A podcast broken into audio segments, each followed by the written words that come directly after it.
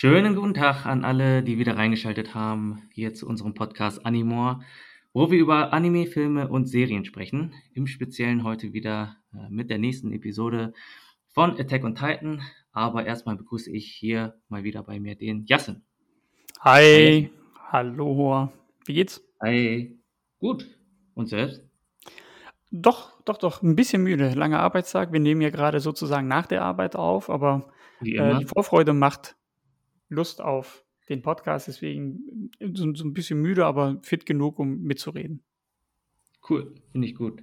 Dann lass uns doch vielleicht keine Zeit verlieren. Es ist tatsächlich schon ein bisschen spät geworden. Ähm, genau, vielleicht steigen wir einfach direkt ein. Ja, genau. Hast du äh, einen Eindruck zur Folge? Was sagst du zur Folge? Wie, wie hat sie gefallen? Ähm, ja, was sind deine Gedanken? Also meine Gedanken sind so ein bisschen schwer zu greifen. Ich habe die Folge gesehen und irgendwie habe ich dann eine gute Stunde später das Gefühl gehabt, ich habe alles vergessen. Das war so viel gefühlt auf einmal, was da für mich persönlich passiert ist. Ähm, und das musste ich irgendwie alles auch verarbeiten. Da gab es ja ein Recap, beziehungsweise so, so, eine, so eine Projektion in die Vergangenheit. Was ist da passiert? Was, was war das jetzt? Das sind ja auch komplett neue Infos, mit denen wir gar nicht so zu tun hatten. Und das zu verarbeiten hat mich ein bisschen Energie gekostet. Ich habe noch in derselben Nacht, normalerweise gucke ich das zweite Mal ähm, einen Tag drauf, noch in derselben Nacht habe ich die zweite Folge, zweite falsch, also das zweite Mal dieselbe Folge gesehen. Ähm, war danach vielleicht ein bisschen schlauer, konnte ein bisschen mehr mitnehmen, aber es war so viel, so viel Neues auch an Infos, dass es für mich zumindest etwas anstrengend war, das zu verarbeiten. Die Folge hat viele, viele neue Dinge offenbart. Gar keine Fragezeichen, so für mich persönlich äh, ganz konkret geklärt, aber sehr viel offenbart und auch ein paar Fragezeichen neuerdings wieder aufgemacht. Ähm, so allgemein kann ich das eher so in diese Richtung beschreiben. Wie ist, wie ist es bei dir gewesen? Ich fand es tatsächlich gar nicht so, dass ich, äh, so wie die Folge davor tatsächlich, da wo ich das Gefühl hatte, dass ich da auch dann nach dem Gucken sehr viel Gehirnschmalz reinstecken musste, um dann nochmal nachzuvollziehen und zu verstehen, okay, was ist da eigentlich genau gerade passiert. Ähm, diesmal fand ich es eigentlich deutlich stringenter von der, von der Handlung her. Also es war eigentlich mir direkt klar, was da irgendwie sich alles äh, gerade vor, vor meinen Augen abspielt. Ähm, na klar, ist super viel passiert. Ähm, ich fand es halt ähm, quasi, oder vielleicht äh, ganz am Anfang mal angefangen wegen dem Titel einmal. Äh, an dich in 2000 Jahren haben wir noch gar nicht erwähnt. Ähm, genau, ist übrigens die Folge 80 von der Tech on Titan. Und ähm, Korrektur an dich in 2000 Jahren war die erste Folge. Die jetzige Folge heißt von dir vor 2000 Jahren. ah, ist das so? Mhm. Sicher? Ja.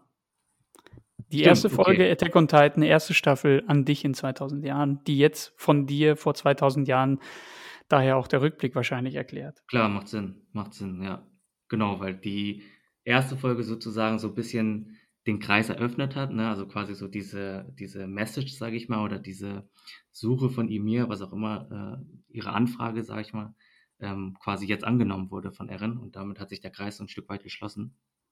Ähm, aber fand ich interessant, weil ich wusste ja auch, hatte irgendwann mal nochmal äh, vernommen, dass die erste Folge ähm, an dich in 2000 Jahren heißt. Und als ich dann den Titel gelesen hatte, ähm, genau, da war mir schon ein bisschen klar, dass das in diese Richtung dann auch geht. Äh, wahrscheinlich irgendwas mit Emir. Ähm, hatte fast schon mir gedacht, dass dann äh, nochmal kurz eine, eine Backstory zu ihr kommt. Ähm, hätte ich tatsächlich gar nicht unbedingt gebraucht, muss ich sagen. Ähm, ich finde, äh, ja, bei so Serien oder Filmen äh, gibt es gar nicht immer den Bedarf unbedingt, äh, jedes Mythos irgendwie aufzuklären. Ähm, deswegen hätte ich nicht unbedingt gebraucht. Das ist so ein bisschen wie bei Star Wars mit den Midichlorianern. Oh ja. Also eigentlich, ein paar Sachen können halt auch einfach mal irgendwie ein Mythos bleiben, ne? finde ich okay. Ähm, aber da fand ich es jetzt, ähm, wie gesagt, hätte ich nicht gebraucht, aber ich fand es so weit in Ordnung, dass es ähm, dann doch recht einfach gehalten wurde, recht reduziert, sage ich mal, ihre Backstory. Ich glaube, das waren ja auch dann nur, das war ja nicht mal die Hälfte der Folge, glaube ich. Das waren unter zehn Minuten sicherlich. Mhm. Ähm, und das war dann auch sehr stringent erzählt. Was ich dann okay fand und das, ähm, was danach dann kam, also das greife ich so ein bisschen vorweg, aber das Rumbling, also das Erdrumoren selber, fand ich zum Beispiel einen Ticken underwhelming sogar, muss ich sagen. Ähm, dafür, dass quasi schon so lange äh, das Ganze angeteasert wird, ne? also quasi selbst im Opening von diesem Rumbling erzählt wird, ne? ähm, da fand ich es ein bisschen underwhelming. Ähm, ja, weiß nicht, ob da irgendwie in den nächsten Folgen dann noch ein bisschen mehr zu kommt, also ein bisschen äh, die Auswirkungen noch mal ein bisschen stärker zum Tragen kommen. Ähm, aber insgesamt fand ich die Folge deswegen ja, bin noch verhalten, muss ich sagen. Also bin noch verhalten, ein bisschen ernüchtert, wie du vielleicht merkst. Ähm, weiß noch nicht ganz, was ich, was ich davon halten soll. Und auch das, was dann am Ende passiert ist, kann ich tatsächlich noch gar nicht so einschätzen. Ähm, ich bin daher viel, viel gespannter tatsächlich auf die nächste Folge. Ja. Und das zu Recht. Also ich habe, ich, ich verstehe komplett, warum du dich so fühlst, wie du dich fühlst. Ähm, das war bei mir nach dem ersten Mal schauen. Beim zweiten Mal habe ich dann zumindest versucht, gewisse Fragen, die ich an mich hatte, die eher so das Ganze in Zweifel ziehen, in irgendeiner Art und Weise sinnvoll zu beantworten. Ob das jetzt sinnvoll ist im Gesamtkontext, wird sich noch zeigen. Aber ich hatte irgendwie das Gefühl, dass ich mich zum jetzigen Stand mit, mit dem Wohlwollen, ich sag mal Wohlwollen, also ich gebe dem Ganzen noch so einen gewissen Vorsprung, dass, ähm, dass gewisse Dinge erklärt werden noch. Es gibt ein paar Sachen, die ich, hätte ich auch nicht gebraucht, aber ich denke mir jedes Mal, ja gut, vielleicht erklären sie es, vielleicht zahlt das auf ein anderes, höheres Ziel ein. Deswegen habe ich das jetzt auch mit, dem, mit der Backstory von Emir äh, so weit hingenommen. Gibt auch da Fragezeichen. Also kommen wir gleich, wenn, wenn wir die Szenen besprechen, ähm, wahrscheinlich darauf, dann werde ich das auch nochmal erwähnen, was mich eigentlich so ganz konkret dann manchmal stört. Gerne, gerne, gerne. Nee, dann lass doch vielleicht direkt einsteigen, oder? Mhm. Genau, also die ersten Szenen tatsächlich sind eigentlich eine Wiederholung von dem, was wir ja eigentlich schon wissen. Wir sehen dann noch einmal, wie ähm, Krisha und Frieda gegeneinander kämpfen, wie er ihr quasi den Urtitan entreißt äh, und dann auch die Kinder der restlichen Königsfamilie tötet. Ähm, genau, und dann ist da wieder nochmal die, die Wiederholung von der letzten Szene quasi von der, von der Folge davor, ähm, da wo Krisha und Sieg sich umarmen und er ihn um äh, Vergebung betet. Ähm, genau, und dann wird es eigentlich erst interessant, als wir dann wieder an der Koordinate zurückkehren. Ähm, da wo Erin und Sieg sich dann kurz unterhalten, wo Sieg dann quasi dann auch wirklich klar wird, okay, was ist hier eigentlich gerade passiert. Ja, da ähm, ja, nimmt er wirklich da, oder, oder sie, sein Erstaunen, sag ich mal, sein erstauntes Gesicht äh, von der letzten Folge, das, das behält er erstmal so ein Stück weit bei. Ähm, genau, und dann befiehlt er relativ zügig eigentlich der äh, Emir, den, seinen Plan, also den Euthanasieplan auszuführen, weil er dann auch, äh, glaube ich, dann relativ schnell merkt, okay, wenn ich, wenn wir das jetzt nicht relativ schnell durchziehen, dann äh, könnte das noch vielleicht doch noch in die, in die falsche Bahn geraten. Ähm, Erin ist anscheinend zu jeglichen Überraschungen irgendwie fähig. Ähm, deswegen, äh, genau, gibt er ihr relativ zügig den Befehl und äh, Erin versucht, versucht das dann entsprechend zu verhindern in einer ziemlich krassen Szene. Ähm, wie er dann, da haben wir eigentlich ganz kurz mal wieder den guten alten Staffel 1 Ehren zurück, ne? Ja, wo er sich einfach mal die Daumen von den Ketten abreißt. Geiler Typ, ich mag ihn. Genau, da wo er halt einfach äh, ne, zum Schrei ansetzt, ähm, ja, quasi ihm dann äh, anscheinend auch alles egal wird und, und dann sich wirklich die Hände dann irgendwie an den Ketten zerfetzt, äh, um entsprechend ihm hinterher zu rennen. Ähm, genau, ich fand das, ich fand das äh, auch als Metapher eigentlich ganz cool. Ne? Also ich weiß zwar nicht, ob das im Japanischen funktioniert zum Beispiel, aber er, im Deutschen zumindest, er reißt sich von seinen Ketten los, also wortwörtlich und halt mhm. auch metaphorisch, ja. Äh, was mir aufgefallen ist, die Einstellung, wo man dann seinen Daumen, glaube ich, äh, in den Ketten liegen auf dem Boden sah, hat mich das so ein bisschen an die Szene erinnert, wo man ähm, am Anfang der zweiten Hälfte der vierten Staffel gesehen hat, wie Levi sich ja offensichtlich von ein paar Fingern verabschieden musste. Hat mich so ein bisschen mhm. an die Szene erinnert. Ähm, keine Ahnung, was das Großartiges aussagt, aber ich fand, das hat mich sofort daran die, an die Szene erinnert. Wobei ja Levi immer noch ein Mysterium ist, wo, wo steckt der Typ? Das nur so am Rande, damit niemand vergisst, Levi gibt es bestimmt noch. Er lebt noch zumindest. Er lebt noch in meinem Herzen mindestens. nee, genau. Und dann, äh, Erin rennt ihr dann quasi hinterher und dann kommt, glaube ich, eine Ablende zum Opening, ne? Dann fängt quasi ja, das Opening an. Und dann starten wir direkt ganz woanders wieder. Und zwar äh, sehen wir dann Frieda und Historia. Also wir wissen ja schon von Staffel 3, glaube ich, Anfang Staffel 3, dass sie ihre kleine Schwester oder ihre Halbschwester dann quasi, oder Halbschwester, ja, ne? Quasi. Halbschwester müsste es sein, ja. Mutter. Genau. Dass äh, sie ihre Halbschwester ab und zu besucht hat als Kind. Und äh, sie lesen sich halt gemeinsam dieses Buch durch. Dieses Buch, die, äh, welches anscheinend die Geschichte von ihm mir erzählt. Ähm, und mit dem Buch dann quasi startet dann auch die, die Geschichte, die Hintergrundgeschichte von ihm. Was mir da aufgefallen ist, ähm, der Soundtrack. Der Soundtrack war der von dem Finale der Staffel 3, also quasi ab der Szene eigentlich, wo äh, sie an, an dem Meer dann sind und ähm, Erin dann anfängt zu sprechen. Ähm, da, da kommt dann diese, diese Melodie, äh, die ich irgendwie super prägnant finde. Also ich habe mir die Szene natürlich auch hundertmal angeguckt, deswegen kenne ich vielleicht auch diese Melodie, aber die hat dann auf jeden Fall in der Szene auch wieder angefangen zu spielen.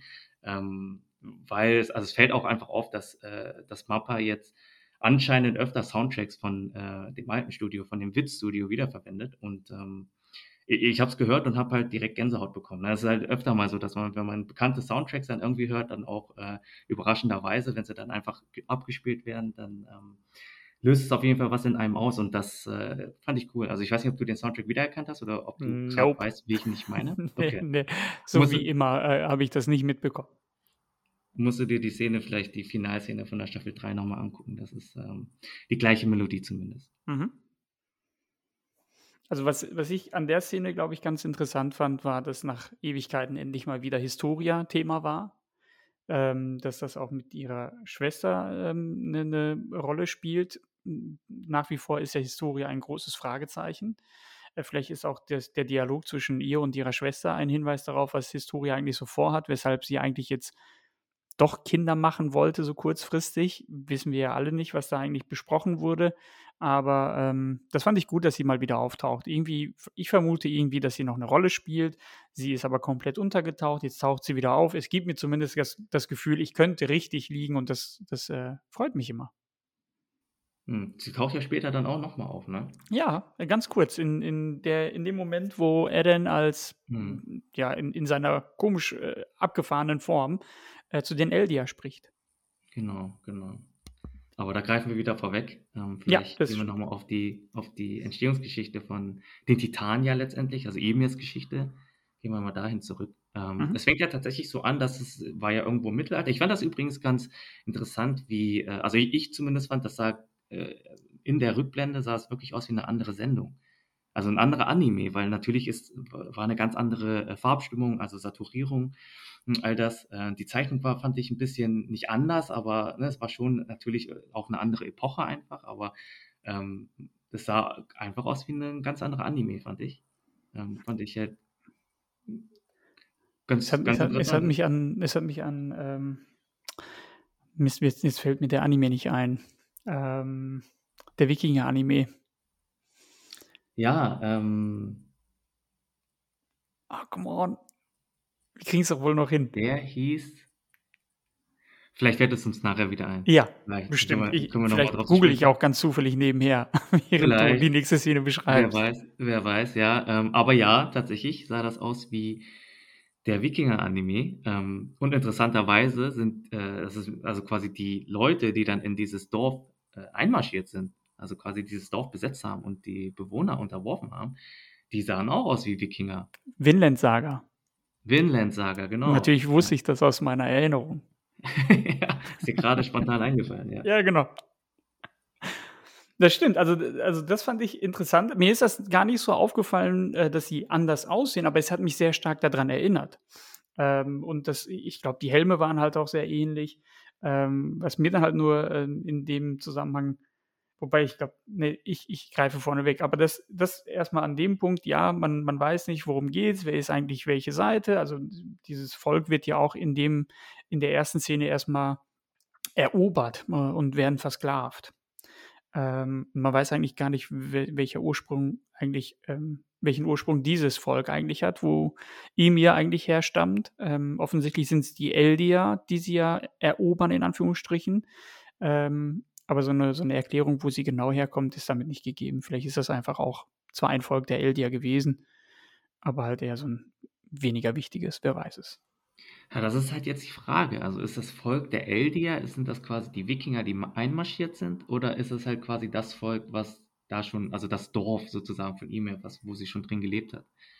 Weil der König sagt ja selber, sein Stamm ist der Stamm des, der Eldier. Also genau gehe eigentlich, genau, gehe fast davon aus, dass eigentlich so die, die Wikinger oder wo auch immer die herkommen, ähm, dass das halt quasi die Eldier sind. Ja, und dass das halt eher dann so ein, weil ich, bei mir wirft das tatsächlich auch viele Fragen auf. Ähm, das ist natürlich jetzt, weil die Eldier selber, aber nein, ich greife vielleicht vorweg. Also da Komm, lass einfach die Szenen ja. durchziehen und dann machen wir so ein, so ein Wrap-up über alles, was uns an Fragen durch, durch den Kopf geht.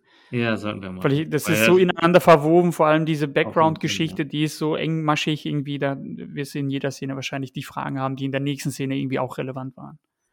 Okay, also das geht quasi dann direkt eigentlich in die Szene über, wo ja, also wo man so ein, so ein bisschen Eindruck von, von diesem Dorf da bekommt, nachdem halt die Wikinger halt da einmarschiert sind.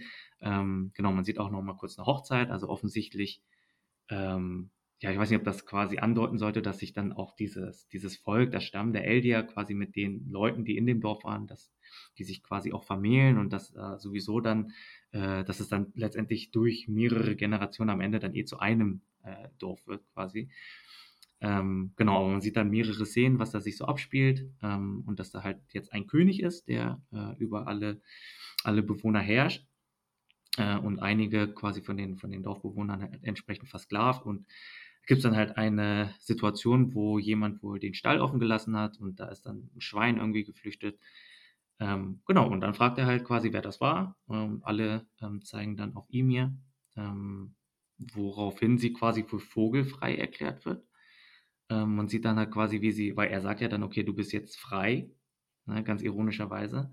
Und man sieht Mhm. dann, wie sie dann quasi flüchtet durch den Wald und wie sie dann quasi von Soldaten gejagt wird. Hat, hat mich auch, wir haben ja in der letzten Folge ähm, ganz viel über Game of Thrones geredet, hat mich an die Szene mit Rickon, Rickon Stark, der ja auch ähm, Hm. ähm, Battle of the Bastards, da wo er dann laufen gelassen wird und ähm, gesagt wird, wenn du da lebend ankommst, bist du frei und dann wird halt auf ihn geschossen. Rickon war natürlich so doof, dass er nicht im Zickzack gelaufen ist, aber hier in dem Fall ähm, schafft es ihm mir zumindest mit ein paar Pfeilen in Schulter und Bein oder so ähm, von der Höhle zu stürzen, beziehungsweise es ist ein Riesenbaum, der mich an, den, an, den, an die Koordinate so ein bisschen erinnert hat, äh, als sie dann durch den Wald gejagt wird und dann fällt und dann steht sie oder liegt sie dann vor diesem Baum. Ja, voll. Fand ich auch. Also, dass es so ein bisschen wie die Koordinate aussah.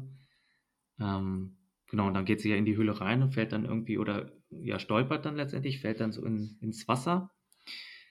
Und in dem Wasser tummelt sich dann halt so ein Wesen, ne? So ein. jetzt, jetzt kommt der größte Knackpunkt der Folge für mich. Ich, oder der Serie mittlerweile. Also es ist ja so eine Bedeutung, was dieses Ding angeht.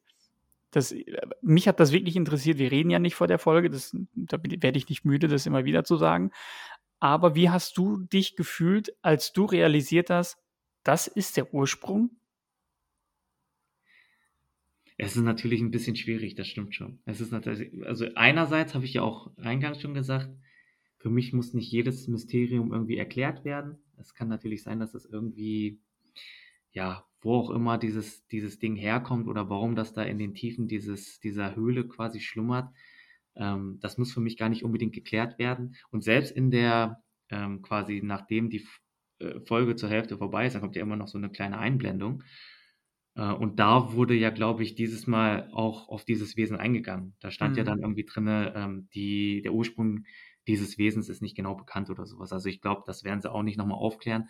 Irgendwo mussten sie, glaube ich, an einen Punkt kommen, wo es, ja, wo quasi eine, eine so fantastische Komponente, sage ich mal, mit reinkommt, wo sie einfach sagen, so, das ist einfach so, das ist der Ursprung. Äh, ich hätte es besser gefunden, wenn sie es einfach bei ihm mehr belassen hätten. Ne? Also quasi da, wo sie sagen, okay, das war der Pakt mit dem Teufel und sowas damit hätte ich, glaube ich, besser leben können, als wenn sie da nochmal so ein Wesen eingeführt hätten. Ja. Ähm, genau, ich fand das Wesen selber, ja, war jetzt, also sieht jetzt erstmal aus wie so ein, also einerseits wie so ein riesen Tausendfüßler, andererseits ist es halt ein Rückenmark. Genau, wie, wie eine Wirbelsäule, ne? Genau, ja. Weil Also es dann ja auch immer gesagt wird, dass die Titanen quasi, äh, also einerseits sitzen sie ja in, an, der, an der Spitze des Rückenmarks oder an dem einen Ende ähm, im Nacken quasi und Mhm. Ähm, andererseits wird ja auch immer wieder gesagt, dass die Rückenmarksflüssigkeit das äh, ja ist, was quasi von, von den Titanen einerseits abgezapft wird äh, für, die, für die Spritzen, um andere Titanen sozusagen zu kreieren oder zu erzeugen. Plus sozusagen, wenn du halt jemanden ähm, isst, also die, diese Titan Shifters nennt sich das ja, die, die, die Titanwandler auf Deutsch, äh, da muss man ja die Rückenmarksflüssigkeit trinken, beziehungsweise ähm, ja irgendwie zu sich nehmen, damit man halt deren Titan bekommen kann. Genau, also das, das stimmt. Also von, von der Optik her macht sie, macht die, dieses Ding auf jeden Fall Sinn. Ich habe einfach für mich versucht zu erklären. Da müssen wir, glaube ich, später, dann, wenn noch Zeit übrig bleibt, darüber reden, ob diese Figur sinnbildlich für was anderes steht. Ähm, weiß ich nicht. Also ich habe dann irgendwann gegen Ende hin, weil ja auch im Abspann, ich habe noch mit, mit einer Freundin darüber geredet, was man vielleicht von der Serie oder von der Folge halten kann. Hab, dann fiel mir irgendwie in dem Moment an, ein, ist dieses Ding auch sinnbildlich dafür, dass Menschen ab einem gewissen Punkt so viele Kräfte, ich hatte das, glaube ich, in einer früheren Folge erklärt, dass die Titanen ja fast schon überflüssig werden, weil ja Maschinen kommen, die noch gefährlicher sind. Und habe mich dann gefragt, ist dieses Ding einfach sinnbildlich für Mutter Natur, weil sie dann irgendwann sich holt, was äh, ihr gehört, weil jetzt mit dem Rumbling, was ja am Ende kommt, ist ja theoretisch das, was uns erklärt wird, dass die Welt dadurch untergehen kann. War nur eine wilde Vermutung, damit ich, und das habe ich ja vorhin versucht zu erklären, um mir irgendwas erklären zu können, warum dieses Ding da überhaupt ist und was es mir sagen soll. Ich habe mich so ein bisschen zurückerinnert gefühlt an Neon Genesis Evangelion, wo die letzten paar Folgen einfach nur unglaublich philosophisch wurden. Ähm, habe das dann versucht, jetzt hier darauf zu spiegeln. Ich bin mir sicher, dass das falsch ist, aber irgendwie habe ich versucht, mich aus dieser Situation zu befreien, wo ich irgendwie das Gefühl habe, nein, bitte nicht. Bitte fang nicht mhm. so an. Bitte erklärt mir jetzt nicht in der gefühlt vorletzten Folge noch, dass es eine ganz, ganz andere Geschichte gibt.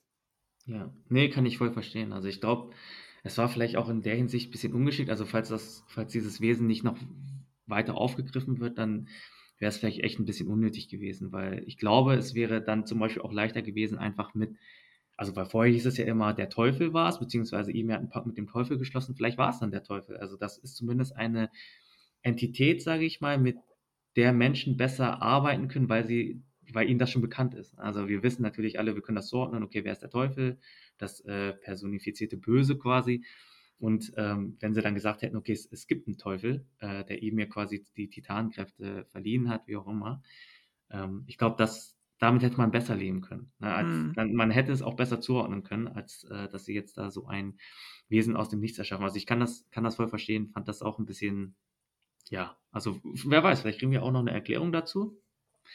Aber jetzt, zum jetzigen Zeitpunkt, ähm, bin ich bei dir. Ähm, ja, hätte nicht sein müssen. Hätte nicht ja. sein müssen, dieses Wesen nochmal einzuführen. Ja, das stimmt. Aber sie hat ja dadurch zumindest die Kraft der Titanen erlangt. Und in der nächsten Szene sehen wir dann halt, wie sie Kriege führen, ähm, die Zivilisation immer weiter voranschreitet, dass die Kultur sich erweitert. Man sieht auch, dass die Gebäude immer größer werden, dass es alles mehr Gestein, also mehr Steinhäuser und mehr gepflasterte Wege gibt. Äh, was ich mich aber in dem Moment gefragt habe, war vielmehr, warum ist sie zurück? Warum ist sie zurück zu dem Dorf, meinst du? Ja. Ich glaube, das aus dem gleichen Grund, warum sie auch quasi an der Koordinate 2000 Jahre lang ihre Arbeit verrichtet hat. Also da greifen wir ja jetzt äh, wieder, wieder. vorweg, wie immer. Ist halt super schwer, sich irgendwie an die ja. jeweilige Szene zu halten. Ähm, aber am Ende hat sich dann ja tatsächlich festgestellt, dass Emir keine willenlose Sklavin ist, sondern dass sie quasi dazu konditioniert wurde, willenlos zu sein. Also ich glaube, es war eine Zeit vielleicht auch, wo ähm, ja, wo du Leute, also quasi sie, sie wirkt für mich wie, wie ein Kind, wie ein Mensch, ähm, der einfach nichts anderes im Leben jemals kennengelernt hat. Nichts anderes als irgendwie äh, Untergebene zu sein, nichts anderes als irgendwie dem, dem König dienlich zu sein. Ähm, vielleicht wurde ihr das auch so eingeredet, beziehungsweise sie ja quasi hat ihr ganzes Leben lang danach gelebt. Und ähm, deswegen könnte es wahrscheinlich auch wirklich sein, dass nachdem, äh, selbst nachdem sie, äh, wahrscheinlich war das ja nicht das erste Mal, dass irgendwie, äh, ich sag mal, sie Dreck fressen musste in ihrem Leben. Ähm, wahrscheinlich dass sie selbst nach, nach äh, dem Ganzen, dass sie dann äh, noch zurückkehrt, um weiter zu dienen. Ja. Also anders kann ich es mir nicht erklären. Klingt so ein bisschen nach Stockholm-Syndrom, wo man sich in den Entführer verliebt. Apropos verliebt, da kommen wir schon zur nächsten Szene. Ähm, denn der König äh, sagt eher, dass sie seinen Samen, glaube ich, äh, sagt er wortwörtlich, dass ähm, er, dass sie ihm gut gedient hat und sie deswegen seinen Samen austragen darf. Und sie mhm. zeugt dann, zeugen dann zusammen drei Töchter, die natürlich genau dieselben Namen haben wie die Mauern. Maria, ähm, ach Gott, Rose und Sina? Sina, ja. Genau, und das sind dann die drei Töchter, die sie dann zeugt. Das fand ich zum einen interessant. Auf der anderen Seite fiel mir auf, okay, wenn sie ein Titan ist, kann sie also theoretisch doch Kinder kriegen, weil das war ja, glaube ich, auch ein bisschen mit Historias Sache, falls du dich erinnerst, Anfang der vierten Staffel, als irgendeiner der Generäle gefragt hat, ja, warum hat sie jetzt doch äh, ein Kind gezeugt? Ja, weil sie dann äh, nicht Titan werden kann. Also weiß ich nicht, ob sich das überhaupt dann einschränken lässt. Sie hätte doch vorher einen Titan und danach. Also darf man, während man schwanger ist, nicht zum Titan werden? Oder wie ist es? So habe ich es, glaube ich, verstanden, ja. Dass sie gesagt okay. hat, dass, oder zumindest vielleicht birgt es ein größeres Risiko oder so, so wie äh, diverse Sachen, wenn man schwanger ist, ja. Ja, also Titan werden gehört offensichtlich dazu. Ja, oder könnte, ja, könnte sein. oder, oder man wird dann auch zu einem schwangeren Titan. Also quasi einen mit so einem dicken Bauch trägt dann so ein Titanbaby mit sich rum, keine Ahnung. Ähm, wildes Hirngespinst jetzt, aber. Wäre auch ähm, interessant zu sehen. Ja. Nee, genau. Ähm, was mir sonst noch aufgefallen ist, äh, die, also sie hatten ja dann auch davor, oder der König hat ja auch gesagt, dass, dass ähm, er Irmirs Kraft nutzt, um gegen die Malis zu kämpfen. Also er hat mhm. ja wortwörtlich Malis gesagt. Ja. Das heißt, dieser, dieser Kampf, also dieser Krieg zwischen Eldia und Mali, der ja ist anscheinend, also geht schon die Jahrtausende dann anscheinend. Und äh, die Malis sahen für mich aus wie so Römer, beziehungsweise Spartaner. Ja, und ich habe mich gefragt, wie konnten bitte die Malis gegen die Titanen, gegen die sie ja eigentlich in der heutigen Zeit, also jetzt gehe ich mal von der aktuellsten Folge aus immer, in der heutigen Zeit in der Serie erst mit modernen Waffen können sie gegen die Titanen etwas Großartiges ausrichten. Wie haben das die Malis 2000 Jahre überstanden, habe ich mich gefragt. Hm, ja, deswegen haben ja die Eldier auch ihr Reich so weit ausbauen können, vielleicht deswegen.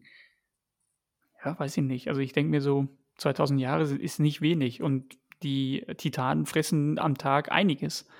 Und eigentlich, das ist ja auch nur meine persönliche Einschätzung, ähm, habe ich das Gefühl gehabt, eigentlich dürften die gar nicht existieren. Aber ja, mir ist es auch aufgefallen, dass er Mali beim Namen genannt hat. War interessant. Nee, genau. Und dann kommen wir, glaube ich, relativ zügig oder kommt relativ zügig die Szene, äh, wo Emir stirbt, oder? Da, wo ja. quasi ein Attentat dann auf den König zumindest versucht äh, wird und äh, Emir wirft, wirft sich dann quasi schützend vor diesen Speer.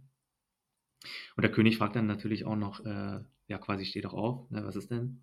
Äh, weil er natürlich klar, weil er gewohnt ist, dass das, äh, wie es bei Titanenwandler halt nun mal so ist, dass sie eigentlich super viele Sachen überleben, selbst Körperteile verlieren irgendwie und die auch wieder nachwachsen.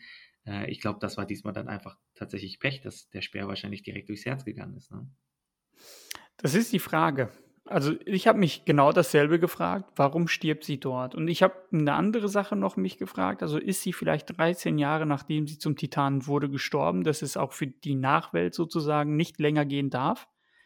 Weil die hatte in der Zwischenzeit drei Kinder und die Kinder sahen jetzt alle nicht so klein aus. Also ich kann mir gut vorstellen, dass die Zeit, in der sie gelebt hat als Titan, auch 13 Jahre waren. Ähm, das war so das eine. Das andere war genau das, und zwar, ist sie normalerweise wirklich so schnell tot? Also würde es bei einem anderen Titan ähnlich sein? Weil theoretisch funktionieren die ja immer noch. Ich meine, schau dir Eren an. Sein, sein Kopf ist nur noch da und eigentlich dürfte es ja auch nicht sein, aber passiert trotzdem, dass er sich verwandeln kann. Ja, sie war halt nicht direkt tot, sondern das hat ja schon noch ein paar Sekunden gedauert. Ne? Aber ich glaube schon, dass wenn quasi die Titanwandler irgendwie quasi der, der Kopf wie bei Eren abfliegt, also ich glaube, zwei Sekunden später wäre er auch dann gestorben, oder wenn es halt direkt durchs Herz oder Gehirn geht, dann sind sie, glaube ich, schon direkt tot. Also deswegen, klar, das mit den 13 Jahren, hast du auch recht, ne, müsste man sich nochmal die Frage stellen, sie war zumindest schon irgendwie, also weil sie war dann ja auch erwachsen, also als Kind, ich, schwer einzuschätzen, wahrscheinlich war sie da irgendwie sieben, acht Jahre alt. Wenn man sagt, dass sie jetzt ungefähr 20 war, könnte, könnte eigentlich hinkommen. Mhm. Ähm, ist halt die Frage. Ne? Und dann halt quasi dann auch noch die Frage, weil in der in der Szene darauf dann, ähm, nachdem Emir dann gestorben ist, dann kommen wir zu einer recht, ja, quasi makabren Szene, wo ja, dann ihre krass. Töchter, ja, das ist echt krass, wo ihre Toch Töchter dann quasi den Leib der Mutter äh, zu essen bekommen. Und ich habe mich dann halt gefragt, was klar symbolisiert so ein Stück weit, okay, äh, nehmt, nehmt die Kräfte von Emir äh, auf und tragt die Kräfte weiter. Ähm, aber wie, wie ist das denn quasi denn jetzt zu verstehen? Weil die, sind alle Eldier, also weil alle Eldier ja die Fähigkeit besitzen, zu Titanen zu werden, sind alle Eldier quasi Abkömmlinge dieser drei Kinder? Das kann ja nicht sein. So habe ich das verstanden. Aber es muss ja auch noch Eldier geben, die, weil es gibt ja also quasi dieses ganze Volk, beziehungsweise dieser Stamm von diesem König, das waren ja die Eldier. Deswegen, es Mhm. gibt ja was, oder anders gefragt, die, ist es nicht eher so, dass die Abkömmlinge dieser drei Kinder, das ist doch quasi die Blutlinie, die Königs, äh, also quasi die Blutlinie des Königs, oder nicht? Ich habe das so versucht für mich zu erklären, dass, ähm, durch die Verbindung mit Ymir und dem Tier, dem dem Urtitan, ich weiß nicht, wie ich's nennen soll, ähm, dass dadurch 'ne sch sehr spezielle Kombination entstanden ist. Und ich glaube, dass es gar nicht die Blutlinie selbst vom König ist, sondern die Kombination aus ihrem Blut und dem des Königs vielleicht. Oder vielleicht ist der König hat der gar keine Rolle gespielt, sondern alle Abkömmlinge des königlichen Blutes, weil das waren ja seine Kinder. Mhm. Dass die dann Ja, halt einfach Lebensblut. dieses wie bitte? Genau. Also quasi alle Kinder des Königs hatten halt auch Ymirs Blut. Genau, also dass sie dann automatisch dann äh, dass es dann hieß, ja, das ist die Königslinie oder die Blutlinie des Königs, aber eigentlich war es Ymirs Blut, was sich halt da reingemischt hat und gar nicht die des Königs, sondern vielmehr so rum, dachte ich. Weiß Ja, ich nicht, so habe ich's Sinn. mir versucht Ne, zu genau. erklären. Genau, macht voll Sinn. Also quasi, dass jeder, der königlichen Blutes ist, wie man so also quasi wie wie es jetzt Mhm. also es hat ja voll die große Bedeutung, irgendwie königlichen Blutes zu sein, ne? Und dass jeder, der königlichen Blutes ist, in Wirklichkeit halt einfach nur Ymirs Blut hat und deswegen auch diese besonderen Fähigkeiten besitzt. Mhm. Das macht für mich halt Sinn. Das macht für mich vollkommen Sinn. Aber für mich macht keinen Sinn dann, warum alle anderen Eldier sich auch noch quasi also die, die nicht königlichen Blutes sind, sich von zum Beispiel anderen Völkern wie den Malis unterscheiden. Weil die. Eldier ja Eldier ja diejenigen sind also es sind ja einfach nur Menschen, genauso wie die Malis auch, aber es heißt, nur Eldier können zu Titanen werden. Und vor allem, warum hat dann das Königsgeschlecht trotzdem eine andere Macht über den Urtitan als die anderen? Das ist ja dann wiederum noch mal 'ne andere Frage. Also, warum Das gibt es dann unter den Eldier auch noch mal Unterscheidungen? Weil diejenigen, die quasi königlichen Blutes sind, dann ja auch irgendein ein also quasi Blut von Ymir auch in sich tragen. Das Ja, aber theoretisch hätten ja alle Eldier, die sich ja in Titanen verwandeln verwandeln können, wenn ich das richtig verstehe, dann sind alle in der Lage, sich zu verwandeln. Alle, die heute noch leben, die sich Eldier nennen, müssten ja in irgendeiner Art und Weise mit Ymirs Blut, äh, in Anführungsstrichen, ähm, kontaminiert sein, dass sie von ihr Das ist abstammen. das ist halt die Frage, weil das das glaube ich ja nämlich nicht, weil ich glaube, alle, die also quasi es gibt die Königsfamilie oder die die Blutlinie des Königs, Mhm. das ist für mich das sind für mich die äh, die direkten Nachfahren quasi von Ymir. Mhm. So kann ich mir das halt erklären, weil die also quasi es würde auch ist da wahrscheinlich jetzt irrelevant, beziehungsweise ist da jetzt nicht so das größte Indiz, aber zumindest von der Haarfarbe und so könnte das auch passen. Also die meisten vom königlichen Blut sind auch irgendwie blond und Ja. Ymir war auch blond, die Kinder waren auch blond. Ähm, das ist für mich irgendwie so die die Königs äh, die die Blutlinie des Königs, sage ich mal. Und alle anderen Eldier, das sind halt quasi die anderen, die da irgendwie im äh, quasi die anderen vom Stamm. Aber es ist natürlich jetzt die große Frage, was die oder für mich ist dann die Frage, was unterscheidet die? Es sind anscheinend 2 verschiedene Rassen von Menschen, also Eldier, äh, und Mali sind an an anscheinend biologisch nicht gleich, sodass die Mali nicht in der Lage sind, äh, Titan zu werden. Und genau das ist die große Frage. Und ich habe gedacht, die können nur zu Titanen werden, weil sie auch mit Ymirs Blut in Kontakt sind, das heißt, in irgendeiner Art und Weise von ihr abstammen, weil sonst könnte ich mir halt auch nicht vorstellen, warum er denn am Ende zu ihnen sprechen kann. Sie sind ja alle miteinander offensichtlich verbunden, die Koordinate gibt es und diese Koordinate, ähm, auch das vielleicht noch erwähnenswert mit, ähm, ähm, jedem Kind, was dazukommt, sieht man ja auch, dass dann die Äste mehr werden an der Koordinate. Das heißt, das wird halt, ähm, immer mehr abgezweigt. Und im Grunde würde das ja trotzdem bedeuten, dass alle, die irgendwas mit der Koordinate zu tun haben, und das scheint ja alle Eldier zu betreffen, in irgendeiner Form vom Urbaum, also von Ymir abzustammen. Und das wird jetzt ri richtig tricky. Warum hat dann das Königsgeschlecht noch mal 'ne andere Spezialität? Keine Ahnung. Ja. Aber Ne, das stimmt das stimmt wiederum auch. Also quasi die eigentlich müssten die alle von den 3 Kindern abstammen. So, und das, das wird dann halt nochmal wieder schwierig zu erklären, aber vielleicht kriegen sie wieder eine gute Lösung hin, vielleicht kommt da wieder ein Rückblick in Aber irgendeine Zeit, wo das erklärt wird. Es sich, gibt, ja, an für sich ist es ja rein rechnerisch schon gar nicht möglich, oder?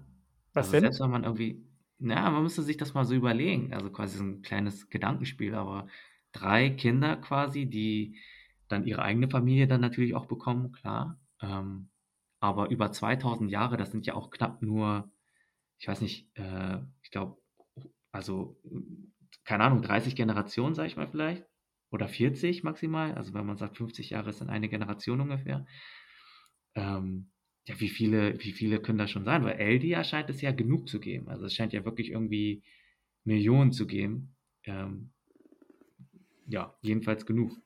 Ja, also ich glaube schon, dass das in 2000 Jahren so einiges werden kann. Also wenn du dir anschaust, dass äh, manche Völker innerhalb von wenigen Jahren bei Volkszählungen von äh, 60 Millionen auf 65 Millionen gehen oder sowas, ähm, dann, dann kann ich mir auch gut vorstellen, dass wenn jeder Eldia und vor allem stell dir vor, das ist dann noch eine Familie mit dem Ziel, sogar Kinder zu kriegen, die genau diese Fähigkeiten besitzen, ähm, dass das dann halt wirklich sehr viel schneller gehen kann, dass sie dann jedem drei, vier Kinder oder sowas aufbrummen.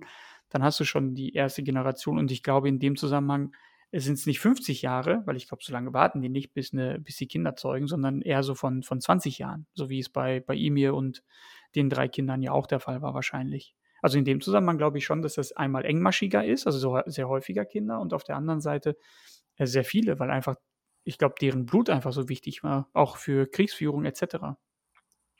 Aber das, ich glaube, vielleicht haben wir, machen wir uns gerade mehr Gedanken als die ähm, Erfinder der Serie und dem Isayama selbst. Nee, nee, nee, nee. Das ist alles, Nee, also nee. ich glaube, der hat ich glaube, der hat alles bis ins kleinste Detail sich ausgedacht. Das Das also, hoffe ich, ansonsten bin ich richtig ja, pisst.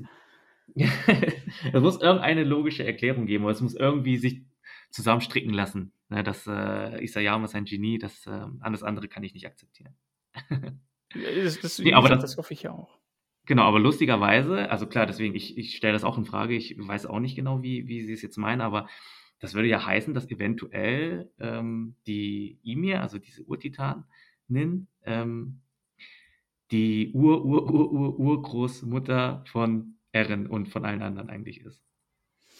So müsste man sich das ja Möglich, ja.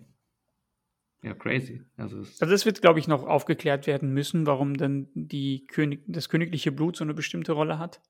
Vielleicht hat es eine ganz spezielle Rolle, vielleicht soll es auch die, die Frauen in der Familie so ein bisschen in den Vordergrund rücken, dass nur die weiblichen Teile der, der, obwohl das macht auch keinen Sinn, weil in Paradies leben ja alle zusammen. Also ich habe jetzt kurz gedacht, es ist nur, wenn der Vater zwar was anderes, also Mali zum Beispiel ist, aber die Mutter Eldia, das ergibt auch keinen Sinn. Also alles in allem, es muss erklärt werden, weil sonst verstehe ich es nicht. Ansonsten wäre ja auch Eren mit demselben Blut gesegnet. Ja, das stimmt. Das ist, wie gesagt, also ein paar Fragezeichen offensichtlich hat die, hat die Folge aufgeworfen. Ja, kleinere. Aber äh, vielleicht noch kurz zu der Szene, wo man sie sieht, äh, als sie schwanger ist. Ähm, also Emir. Die saß da auf der Veranda, auf dem Schaukelstuhl. Das sah genauso aus wie ähm, Historia, als sie kurz eingeblendet wurde, dass sie schwanger ist. Ja, ironischerweise ja auch hat die, hat die Geschichte ja mit ihrem äh, Geschichtsbuch quasi angefangen. Genau, dass sie so werden soll wie sie. dass sie so werden soll wie ihm, ja, genau, ja. Mhm.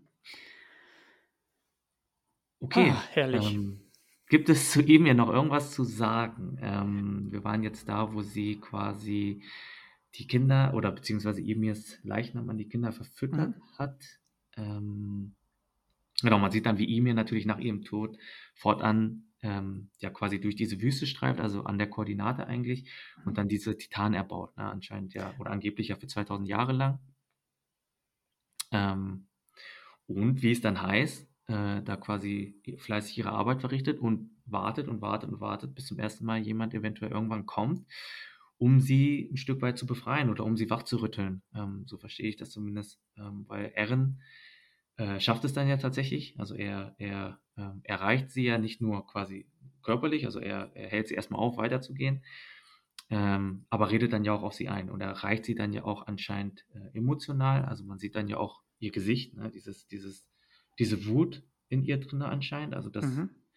das, was äh, ihr alles angetan wurde, dass ihr Schicksal einfach, ähm, was, was ähm, sie alles erleiden musste, äh, wie sie dann auf die Zähne beißt und ähm, ja, sie wird das erste Mal halt menschlich gezeigt, nicht mit diesen mhm. Gestrichelten Augen etc., sondern sie wird dann halt endlich mal menschlich gezeigt, dass sie auch einen eigenen Willen hat.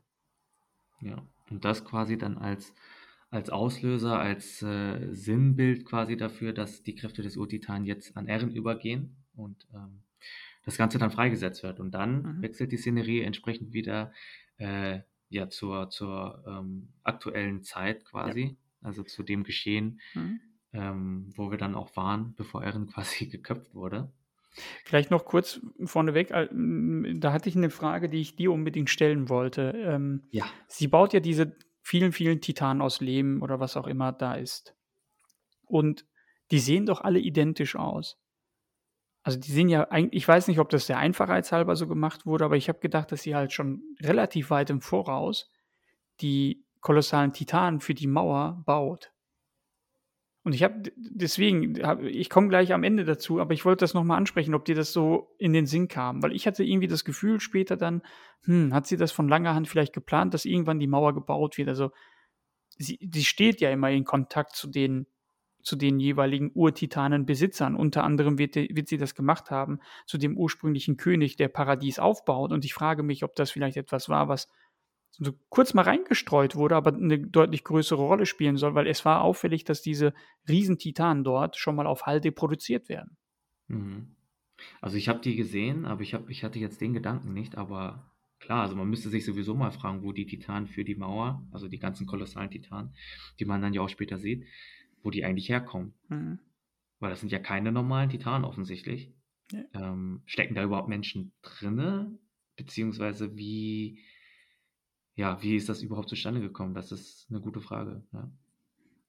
Das, wie gesagt, solche Fragen können wir am Ende, wenn wir noch Zeit haben, klären. Lass uns einfach mal in die Echtzeit zurückkommen, wo man auch weiterhin in Zeitlupe sieht, dass mittlerweile die, dieses Tier, nennen wir es mal Tier, die, äh, dieser Wurm, der Rückgrat, äh, der Emir damals im Baum gefunden hat, oder den Emir damals im Baum gefunden hat, jetzt sozusagen Edens Körper mit dem Kopf verbindet. Und wie du mhm. schon sagtest, wird dann nicht nur gezeigt, dass durch die Augen von ihm hier so ein bisschen die Macht an Eren übergeht, sondern vielmehr auch in dieser Szene ganz konkret dieses Tier sinnbildlich für die Macht der Titanen, dass das jetzt auch in Erens Körper wohnt. Und was danach ja. wird, ist, ganz das ist mental, das ist verrückt. Ja, also dann, also keine Ahnung, also Eren verwandelt sich dann und dann muss man sich erstmal die Frage stellen, in was verwandelt sich Eren da? Also was. Ja. Keine Ahnung. Also man konnte es nicht richtig erkennen, es war einfach nur ein riesengroßes Skelett irgendwie. Hm. Ähm, ich weiß auch nicht, was das jetzt ist. Also das, Steht das es, ja kriecht es, das hat mich so ein bisschen auch an Rod, Rod Reis oder Reis, wie auch immer, an den erinnert. Der ist ja auch durch die Gegend gekrochen, weil er so riesig war als Titan. Aber ich, ich habe jetzt auch nicht erkennen können, was er da macht. Aber riesig. Warum er jetzt eine andere Form hat, keine Ahnung. Ähm, abgefahren. Also damit habe ich wirklich nicht gerechnet. Weil vor allem sah Emir als Urtitan ja auch anders aus. Also, oder Emir selber als Titan war zwar auch ein Skelett, klar, aber ähm, es war auf jeden Fall deutlich kompakter als Eren jetzt. Ja. Wobei ich glaube, sie, sie, war nicht komplett ein Skelett. Das hat sich dann in der Szene aufgebaut. Also erst war das Skelett zu sehen und dann hatte sie schon, glaube ich, Fleisch und Blut oder beziehungsweise nicht Fleisch und Blut, aber einen Körper. Ähm, das baute, baute sich nach und nach auf. Was mich halt nur gewundert hat, sie hatte ihre, ihr Brustkorb stand ab. Das, das konnte man noch sehen. Aber ähm, danach hatte sie schon einen richtigen Körper bekommen. Am Anfang hat mich das auch gewundert. Beim zweiten Mal gucken habe ich gemerkt, nee, die, die hat am Ende doch einen Körper. Aber kein Gesicht, oder? Und darauf habe ich nicht mehr geachtet. Also falls du das sagst, dann kann es sein, ich habe das zumindest nicht so abgespeichert. Genau, ich glaube, das war nur so wie so ein Totenschädel. Ähm, Ne, genau, auf jeden Fall geht's dann geht's dann ab. Äh, Eren verwandelt sich, wie gesagt, in ein riesiges Skelett. Keine Ahnung, wird man wahrscheinlich dann nächste Folge noch sehen, äh, wie genau sich das zusammenbaut oder wie genau er jetzt, er jetzt aussieht. Äh, und die Mauer bricht dann ein. Also quasi das Erdrumoren wird dann direkt ausgelöst. Und ich fand es dann so ein bisschen, ne, wie gesagt, also dafür, dass es halt so lange angekündigt wurde, fand ich, also vor allem lag das auch ein bisschen, glaube ich, an den Akteuren selber, die da dann da drin gesteckt haben da hat eigentlich jetzt noch niemand so richtig krass die Fassung verloren, fand ich, sondern alle haben es irgendwie direkt dann so hingenommen. Also man hat dann nur äh, hauptsächlich Mikasa und Armin gesehen, ähm, die sich dann noch unterhalten haben. Ähm, quasi, wo äh, Mikasa ja quasi Armin nicht, nicht äh, verstanden hat wegen dem mhm. Geräuschpegel. Ähm, ich glaube, es sollte einfach nur einmal zeigen, okay, es ist wirklich gerade viel los gerade und, und äh, ne, es ist gerade unglaublich laut.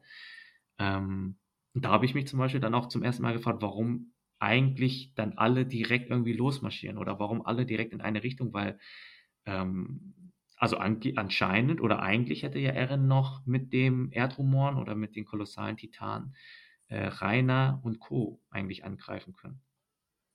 Das sind ja auch noch Gegner eigentlich, die da ja, unmittelbar. Vielleicht, vielleicht hat er sich aber gedacht, den Befehl habe ich ausgelöst, die können die äh, kolossalen Titanen sowieso nicht aufhalten. Und was nach, danach mit ihm passiert, ist egal. Vielleicht hat er das so gedacht. Daran habe ich tatsächlich nicht gedacht, dass er die noch angreifen sollte. Vielmehr, ähm, wie du schon geschrie äh, geschrieben, sage ich schon, gesagt hast, also dieses, es passiert beiläufig. Ähm, Armin sagte so ganz beiläufig auch, warte mal, hier stimmt was nicht. Äh, die Mauer Maria ist ja auch aufgelöst. Eigentlich wollte er ja nur Shiganshina, die Mauer vor Shiganshina, äh, nutzen als Test. So einfach so mal daneben, so mal nebenher fallen lassen. Das fand ich halt tatsächlich ein bisschen zu wenig und ich fand es auch ein bisschen zu wenig, glaube ich, rein optisch, dass einfach nur die Mauer bröckelt. Ich glaube, mhm. ich fände es geil, wenn da halt auch mit dem Blitz und was weiß ich, ganz viel, dass die Mauer schon regelrecht explodiert, die Städte dann, also dass die, ich sag mal, die Eldier, die auch in Paradies leben, dass sie auch davon betroffen sind. Also wie auch immer, dass das halt irgendwas Rumbling-mäßiges passiert. Das war halt, ja, die Mauer fällt jetzt runter, so wie so ein Kartenhaus und die gehen. Wohin gehen die denn? Weil das, das habe ich mich auch gefragt. Weil die in der innersten Mauer, ich glaube, das ist dann Mauer Sina, die müssen ja komplett durch die ganzen Städte, die davor liegen, durchmarschieren. Das heißt, die werden doch selber erstmal die komplette Insel bis auf die innerst, den innersten Zirkel alles zerstören. Ja, ich weiß ja, also man sieht halt zumindest, wie sie so ein bisschen sich verteilen. Also da, wo Armin ja sagt, ähm, schau mal, die, äh, die innerste Mauer ist auch weg, weil er ja dann auf dieses Schloss zeigt. Mhm. Äh, also ich glaube, das ist das, das Headquarter vom, oder das Schloss vom König, klar. Ja, also auf das Schloss dann zeigt. Ähm, da sieht man, wie diese Titanen quasi außen rum so wandern. Ne? Also quasi, die gehen dann so einmal außen rum. Aber ja, also ist eine gute Frage. Also die, die müssten natürlich schon einiges kleinwälzen. Und das ist halt genau das Ding. Ich hätte mir auch ein bisschen mehr gewünscht, weil wenn man sich das vorstellt, dass, also man weiß ja, was los ist, wenn, wenn, äh, ich sag mal jetzt, keine schöne Assoziation, aber zum Beispiel, wenn man die Bilder irgendwie aus 9-11 im Kopf hat, ne, was, wie das aussieht oder was das für einen Impact hat, wenn da wenn da sowas einstürzt. Ähm, hier, ich meine, die, die Häuser waren ja noch alle intakt anscheinend. Also äh, Armin und Mikasa sitzen da auf einem Dach und unterhalten sich noch, ohne in großer Gefahr anscheinend zu sein. Mhm. Und selbst diese Titanen, das hätte, müsste ein richtiges Erdbeben eigentlich sein. Es müsste ja wirklich irgendwie, die, die Häuser dürften ja gar nicht mehr stehen. Ne? Also das ist ja, das müsste ja so ein, so ein große, so eine große äh, Macht sein, die da irgendwie dann direkt, weil es auch gleichzeitig passiert. Also wäre das dann irgendwie nach und nach quasi, dass die Titanen ähm, ja quasi äh, aus der Mauer rauskommen, dann ist dann mal was anderes. Aber dass es dann direkt gleichzeitig passiert, da hätte ich mir tatsächlich auch ein bisschen mehr, äh, nicht nur erhofft, sondern es, es müsste für mich logisch eigentlich sein, dass da mehr passiert. Deswegen, ja, also ich, ich fand es ein bisschen underwhelming dann. Ähm, ne, genau, und dann unterhalten sich Mikasa und Armin ja und dann kommt eigentlich nur noch diese, ja, diese eine Sache, diese eine Szene, wo Eren dann zu allen spricht. Ja. Wo dann alle immer wieder eingeblendet werden, wie sie an der Koordinate sind, was so ein bisschen symbolisiert, dass sie gerade Erens Stimme hören. Und da hat man ja dann die diverse Leute gesehen. Ne? Also ich weiß nicht, ob du, äh, also Historie hatten wir schon gesagt, da war dann auch einmal kurz Annis Vater zu sehen. Ich weiß nicht, ob du ihn wiedererkannt hast. Vielleicht. Nee, darauf habe ich nicht geachtet. Beziehungsweise ja. nicht erkannt.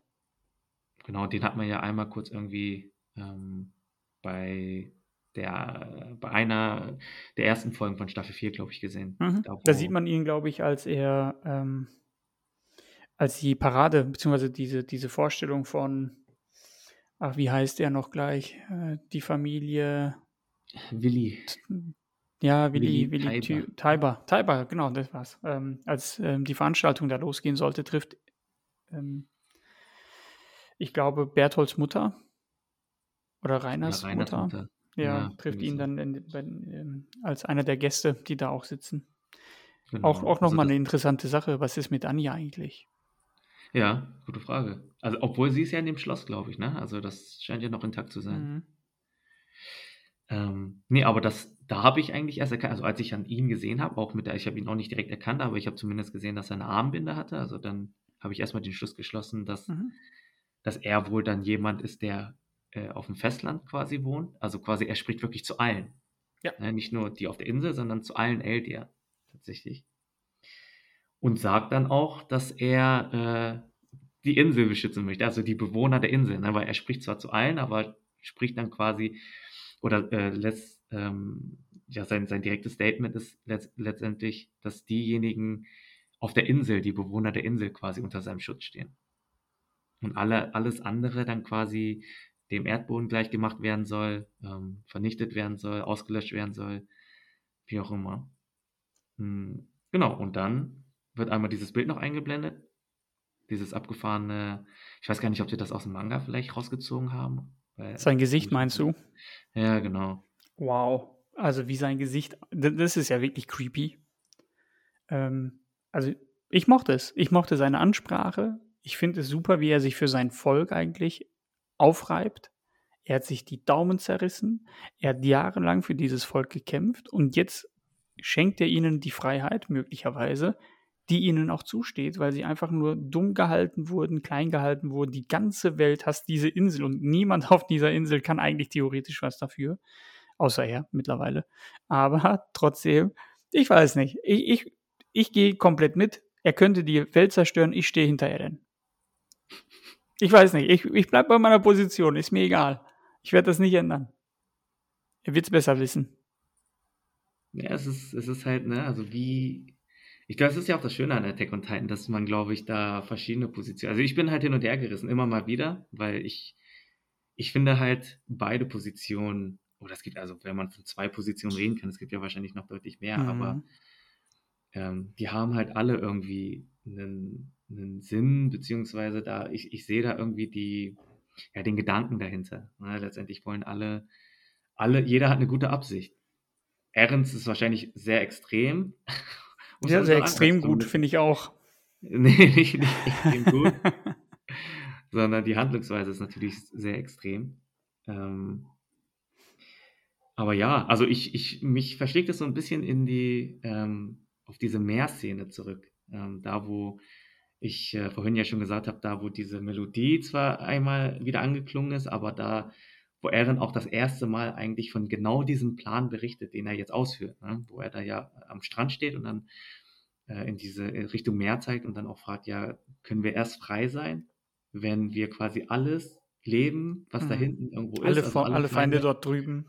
vernichtet haben. Ja. Und damals war das noch mit so einem, mit so einem Wehmut wirklich, ne? Also quasi, er sagt das ja auch nicht, weil äh, offensichtlich möchte der das ja auch irgendwie gar nicht, aber ich kann das jetzt so viel besser nachvollziehen äh, als damals, weil wenn du bedenkst, also die- all die Erkenntnisse aus der letzten Folge, wenn du bedenkst, dass er kurz davor, also als er Historias Hand küsst, diese Zukunft schon gesehen hat. Er schon gesehen hat, okay, er wird quasi diese, diese Welt äh, zertrampeln, beziehungsweise, also zumindest den Versuch unternehmen. Ich weiß ja nicht, wie es jetzt endet, aber ähm, quasi äh, das, das zu sehen, dass er das machen wird und äh, erstmal zu, erstmal den, diesen Gedankenprozess haben zu müssen, okay, was, was soll das? Ich möchte das hier eigentlich gar nicht. Und sich dann selber fragt, okay, aber ist das wirklich die einzige Möglichkeit vielleicht? Ne? Dieser Wehmut, der einfach äh, am Ende der Staffel 3 irgendwie da drin gesteckt hat, ich äh, kann das jetzt so viel besser nachvollziehen. Mhm. Ähm, Und ich kann auch Ja. nachvollziehen, warum er Mikasa und Armin so angegangen ist. Weil er möchte nicht, dass er ihnen in den Weg kommt oder in die, in, sich in den Weg stellen, weil er wird ja dieses Ziel erfüllen können. Er hat ja offensichtlich gesehen, dass er irgendwann in der Zukunft diesen Plan verfolgen kann. Und wer ihm im Weg steht, der wird wahrscheinlich halt auch im wahrsten Sinne des Wortes überrannt. Und das wollte er möglicherweise auf diese Art auch ein bisschen verhindern. Ja. Ja, und vor allem, wenn man halt einen extremen Weg gehen muss, dann, es wird ja immer so sein. Also du weißt, okay, du, du wirst jetzt einen, einen Weg gehen müssen, der blutig sein wird, der äh, nicht schön sein wird, der auch schwer zu gehen ist, der auch Überwindung kostet, sich selber, zu, also quasi ne, seine eigene Moral irgendwie hinter sich zu lassen, auch irgendwo unmenschlich zu werden, Ähm, und das ist etwas, was du dein, deinen besten Freunden vielleicht nicht, ja, das, das, das möchtest du, das wünschst du ihnen vielleicht einfach nicht. Mhm. Ähm, und das heißt einfach, dass du, dass du sie auf, auf diesem Weg zurücklassen musst. Und den dann äh, alleine gehen musst, ja. Ja, das, das stimmt. Also das ist möglicherweise auch ein Effekt, auch, auch so ein bisschen den, den Cut zu haben, ähm, dass du niemanden dann vielleicht mit reinziehst oder ähnliches. Ähm, was, was vielleicht noch so als Gedanke, also ich habe da jetzt eigentlich gar nicht mehr so viel zu sagen. Ich freue mich nur auf die nächste Folge, was damit jetzt noch wird. Ähm, ansonsten habe ich nur ein, zwei Gedanken, die ich noch loswerden will, wenn du jetzt nichts zu dieser Szene noch beitragen kannst. Nee, hau raus. Ähm, jetzt mit dem Königsgeschlecht und den blonden Haaren, du hattest das ja auch vorhin äh, angesprochen. Annie war für mich immer so ein Fragezeichen, weil sie konnte ja, als sie irgendwann im Wald gefangen genommen wurde, konnte sie ja Titanen herbeirufen. Ähm, ich weiß nicht, ob das wirklich die Fähigkeit des Titanen selbst ist oder von ihr, weil sie vielleicht möglicherweise königliches Blut hat. Ich habe mittlerweile das Gefühl, alle blonden weiblichen Charaktere oder männlichen könnten theoretisch in irgendeiner Art und Weise königliches Blut haben. Das würde dann auch auf Jelena zutreffen. Ähm, und die beiden haben ja bisher noch nicht in dieser Staffel ein bisschen glänzen können oder ähnliches. Das sind alles so Figuren, die mich noch interessieren. Ähm, und ich habe wirklich Hoffnung, dass die Geschichte rund um Historia so ein bisschen Klarheit bekommt, weil irgendwie ist das da, es stört mich. Sie ist da, sie hat irgendwie einen Beitrag in dem Ganzen. Auch mit der Folge sieht man ja erst recht, dass sie einen Beitrag dem Ganzen auch, auch leistet, auch mit ihrem Erscheinen in, in, den, in der letzten Szene oder vorletzten. Und irgendwie sind so ein paar Sachen, die ich endlich geklärt haben möchte. Und ich habe ein bisschen Sorge. Du hattest das ja irgendwann mal gesagt. Hier von wegen ja nicht, dass sie einen Film machen am Ende noch. Ich möchte es wirklich nicht. Also irgendwie will ich, ich bin jetzt an dem Punkt, wo ich auf alles gefasst bin. Ich möchte nicht am Ende da stehen und so to be continued in 2023 äh, Winter Season Kino. Habe ich keine Lust. Also da, da will ich schon ganz gern die, die äh, Aufklärung noch in, in dieser Staffel haben. Aber das so als, als Gedanke, die ich nochmal den ich nochmal gedankenmäßig loswerden wollte. Ich weiß nicht, ob du denkst, das ist Quatsch, kann sein. Ich habe selber keine Ahnung, was da passiert. Aber Anni, Anni war mir schon immer suspekt. Ich meine, die Sache zwischen Anni und Armin ist ja auch noch da. Hm, was passiert da noch? In der, im Intro sieht man ja auch Anni zumindest, dass sie im Kerker sitzt und, und so ausatmet, taucht. Hm, ist das nur so ein, so ein Teaser auf eine Folge oder ist das etwas, was nur fürs Intro gedacht ist? Da gibt es, glaube ich, schon noch, was mich interessieren würde, was kommt. Aber die Serie lässt mich immer so ein bisschen müde, erschöpft, weil so viel passiert, aber trotzdem nicht die Fragen geklärt werden. Also eigentlich freue ich mich drüber, was da passiert. Auf der anderen Seite bin ich dann wütend, dass endlich die Fragen nicht geklärt sind. Aber äh, das wären so die letzten Gedanken, die ich noch, noch hätte für die Folge. Also ich finde tatsächlich, also ich bin auch, oder ich würde mich auch freuen, wenn Anni nochmal auftaucht. Fände das aber tatsächlich nicht so schlimm, wenn es irgendwie jetzt dabei verbleibt. Also das sind, ja, fuck, du Anni. hast recht, es, es, es, es gibt Fragen, die noch offen stehen, ähm, aber es sind eher so Kleinigkeiten, habe ich das Gefühl. Also zumindest habe ich, ähm, du, du scheinst das anders zu sehen, ähm, aber ich, bei vielen Dingen fände ich es jetzt okay, wenn sie es nicht mehr auflösen, weil ich fände es schwierig, glaube ich, wenn sie in der jetzigen Phase, je nachdem, was passiert natürlich auch, aber sagen wir mal, es geht jetzt wirklich so Richtung Showdown, dass sie dann immer wieder nochmal irgendwelche Rückblenden machen oder nochmal irgendwelche ja, wenn sie jetzt nochmal irgendwie zwei äh, Folgen auf Historia oder sowas eingehen, das also. Nee, das braucht kein Mensch. Also vielmehr so ja. in, in der Geschichte erklären, warum was passiert ist. Also, dass irgendwas passiert und dann in der Szene erklärt wird, warum was, ohne zu sehr, äh, wie heißt es, Exploitation oder wie das heißt ohne zu sehr irgendwie so, so einen Erklärungsmatz daraus zu machen. Das müssen mhm. die machen. Zum Glück bin ich nicht angestellt und muss die Serie äh, äh machen, sondern dafür gibt es Leute, die es besser können. Die können es wahrscheinlich auch viel besser in die Geschichte verbauen, als, als wenn ich es vorschlagen würde. Aber das so. Vielleicht, genau, vielleicht nur eine kleine Korrektur nochmal zu Jelena. Ähm, mhm. Jelena selber, weil du sie angesprochen hattest, sie hat ja auch blondes Haar und so. Aber sie selber ist ja noch nicht meine Eldia, glaube ich, ne? Ist das so? Du siehst, ich meine ja, also sie, sie, also sie und die ganzen anderen, ähm, wie, wie nennt man die Gruppe denn nochmal, die mit den schwarzen Anzügen ähm, mm. und Jankupon und sowas äh, noch zusammen. Ähm, die sind auf jeden Fall glaub, Re Rehabilitation. Nee, das ist, das ist die. Nee, das ist ja die Dings. Ehrensvater. Ja. Nee, genau, keine Ahnung mehr, wie die heißen, aber auf jeden Fall sind die, glaube ich, nochmal von wo ganz anders. Das sind, glaube ich, irgendwie irgendwelche anderen Völker, die Mali angegriffen hat, keine Ahnung, irgendwie sowas. Meine ich. Ich dachte, da gibt es auch Eldia. Es hieß doch mal, es gibt auch in anderen Ländern Eldia-Ghettos, ähm, nenne ich es mal. Und ja, die wurden da eingefärcht. Und ich dachte, die kommen halt von dort. Aber ich will mich auch nicht so sehr aus dem Fenster lehnen. Kann durchaus sein, dass wir nach ungefähr einer Stunde Podcast und äh, vielen, vielen Folgen und vielen Gedanken, dass die ein oder andere Info vielleicht etwas verbrannt ist. Nee, dann sind wir vielleicht auch mehr oder weniger schon beim Abschluss. Ich habe nur noch einen einzigen Hinweis. Ich weiß mhm. nicht, ob du das irgendwo mitbekommen hattest. Ähm, ich habe es mir selber auch noch nicht angeguckt, aber ähm, ja, in den diversen Social Media Kanälen und sowas, dann sieht man da relativ äh, viele Meldungen zu. Und zwar, wenn man sich das Ending von Staffel 2 nochmal anguckt. Ja. Ähm, da wird alles schon angeteasert, was in der letzten Folge passiert ist. Ehrlich jetzt? Ja, also das musst du dir mal angucken. Werde ich äh, nach dem Podcast hier auch mal tun. Aber Wird das erste sein, was ich mache hier nach. Genau, man sieht da, glaube ich, die ganzen Bilder. Also ich habe jetzt im Internet nur die ganzen äh, Bilder im Vergleich gesehen, aber man sieht da auf jeden Fall die ganzen Szenen, wie sie sich halt quasi abspielen. Also quasi, das Ganze war schon ein Spoiler eigentlich, äh, schon 2017 oder wann auch immer die Staffel erschienen ist. Und von Manga-Lesern, das habe ich jetzt auch schon gelesen, hieß es wohl, dass damals das Ganze auch noch nicht im Manga war. Also es ist nicht so, dass sozusagen die äh, quasi die Bilder einfach aus dem Manga rausgezogen mhm. wurden, ähm, sondern Isayama hat wahrscheinlich den, dem äh, Anime-Studio da irgendwelche extra Informationen gegeben. Ähm, mhm. Finde ich interessant. Aber beliebige Folge, Staffel 2, das Ende? Genau, also es ja, gibt es ja dann immer so ein Outro. Also genau, so genau. Song. Genau, und dieser Song einfach, ja. Ja gut, mache ich. Dann ist ja gut, dann muss ich ja nicht ewig suchen. Bin ich mal gespannt. Ach, das ist ja wirklich. Ah, ich will jetzt nicht wieder die Serie loben. Die ist cool, ja, wir wissen es. die ist wirklich gut. Okay, dann sind wir am Ende, würde ich sagen, oder? Mhm. Dann bleibt uns, glaube ich, nichts anderes übrig, als äh, uns bei euch zu bedanken fürs Zuhören, fürs Reinschalten. Ähm, genau, wir hoffen, ihr seid beim nächsten Mal auch wieder mit dabei. Genau, und das war's diese Woche von uns. Wir hören uns nächste Woche. Bis nächste Woche. Bleibt gesund. Macht's gut. Ciao. Ciao.